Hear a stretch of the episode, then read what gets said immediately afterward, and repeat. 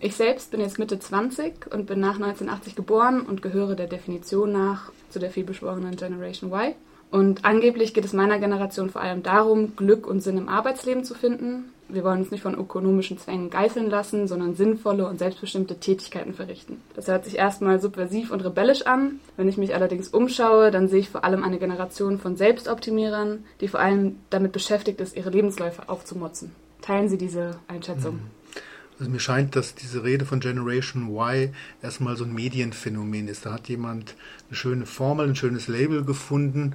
Ich glaube, als eine wirklich soziologische Beschreibung von einer Generation ist das doch sehr unscharf. Also grundsätzlich gibt es natürlich sowas wie Generationslagen, dass also man in bestimmten Altersgruppen auch vergleichbare Lebenserfahrungen macht und auch dann vielleicht zu vergleichbaren Handlungsorientierungen, Wertvorstellungen und so weiter kommt. Das gibt es zweifellos. Ähm, das ist natürlich immer unscharf, das trifft nur sehr wenige. Aber bei solchen ähm, Labels wie Generation Y oder Vorläufer Generation X äh, scheinen mir das doch eher ja, sehr allgemeine Labels zu sein, die wenig analytisch aufschließen.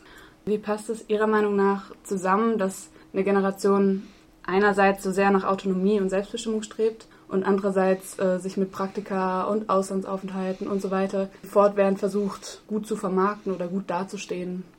Also da sehe ich erstmal gar keinen Widerspruch, sondern genau diese Verbindung von Autonomie, von Selbstorganisation, von Selbstverantwortung und ökonomischer Verwertbarkeit, dem Bemühen, sich selbst zu vermarkten, das ist etwas, was nicht nur für diese vielbeschworene Generation Y zutrifft, sondern was generell Kennzeichen neoliberaler Gesellschaften ist oder Gesellschaften wie der unserer, die sehr stark die Menschen anhalten, auffordern, nötigen unter Umständen sogar ihre Autonomie zu fördern, selbstständig zu handeln, Selbstverantwortung für sich zu übernehmen, um auf diese Weise äh, an ihrer Verwertbarkeit, an ihrer Wettbewerbsfähigkeit zu arbeiten. Das ist kein Widerspruch, Traditionell hat man eher immer Autonomie als etwas verstanden, was ähm, das Gegenteil von Herrschaft ist. Selbstbestimmung statt Fremdbestimmung. Das vielleicht perfide in der Gegenwart ist, dass die zeitgenössischen Formen von Herrschaft nicht gegen Autonomie, nicht gegen Selbstbestimmung agieren, sondern gewissermaßen durch Autonomie, durch Selbstbestimmung hindurch, dass sie die nutzen, um das Wasser auf ihre Mühlen zu lenken alternative Unternehmensmodelle, in denen quasi gut ausgebildete junge Leute sich selbst verwirklichen und so weiter, stehen derzeit ja auch hoch im Kurs und werben vor allen Dingen mit sowas wie Nachhaltigkeit, flachen Hierarchien, humanen Arbeitsbedingungen. Also sind das Zeichen einer neuen Ära oder würden Sie das so charakterisieren, dass das auch nur Spielarten des gleichen Unternehmertums sind?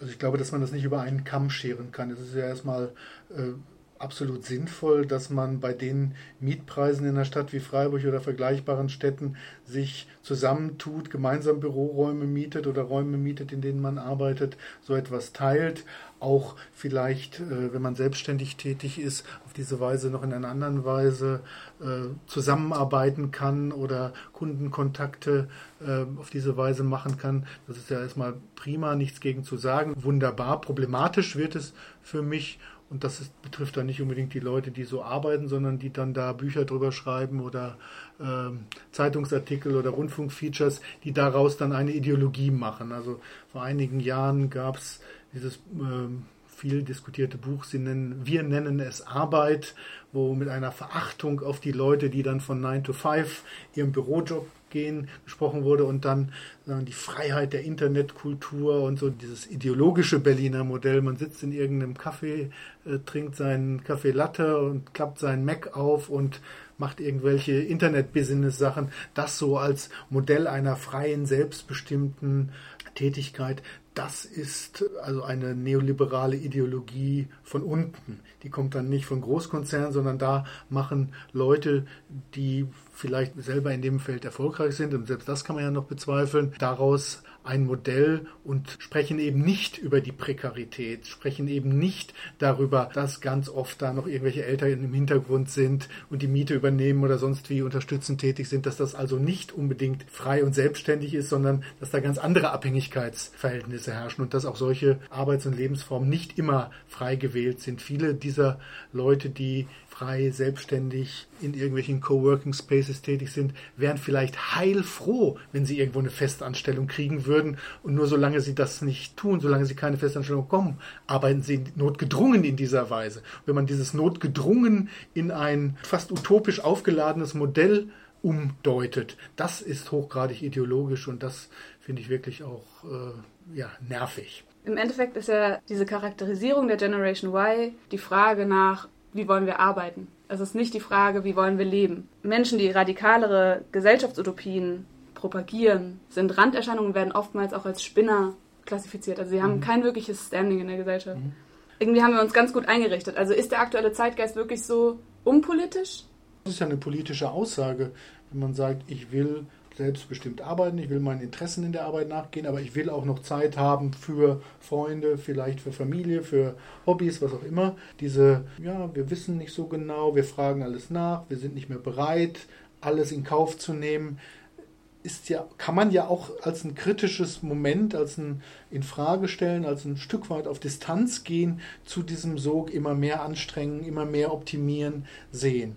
Ja, aber was macht man denn da, wenn dieser Moment, der vielleicht kritisch oder subversiv ist, immer wieder so umgemünzt wird in, in dieses Arbeit, Leistung, Freizeitprinzip? Das sind ja äh, Dinge, die auch nicht über moralische Appelle lösbar sind, wenn man sagt, das ist alles unpolitisch, das ist alles neoliberal. Ich glaube, das sind tatsächlich Orientierungen, Wertvorstellungen, Handlungsmuster, die man nicht frei wählt, sondern die gewissermaßen, von denen man imprägniert wird. Da wirkt Gesellschaft auf uns ein und da sind unsere Freiheitsspielräume, sich dem zu entziehen oder nicht zu entziehen, begrenzt. Es gibt sie, man kann solche Fragen stellen, man kann bestimmte Jobs nicht machen, man kann bestimmte Lebensmodelle für sich ablehnen, aber es gibt dann eben einen Sog, der viele andere veranlasst, es trotzdem zu machen. Oder selber ist man, man ist selber immer Teil davon. Sie haben ja auch angefangen damit, da in der ersten Person, wir oder ich,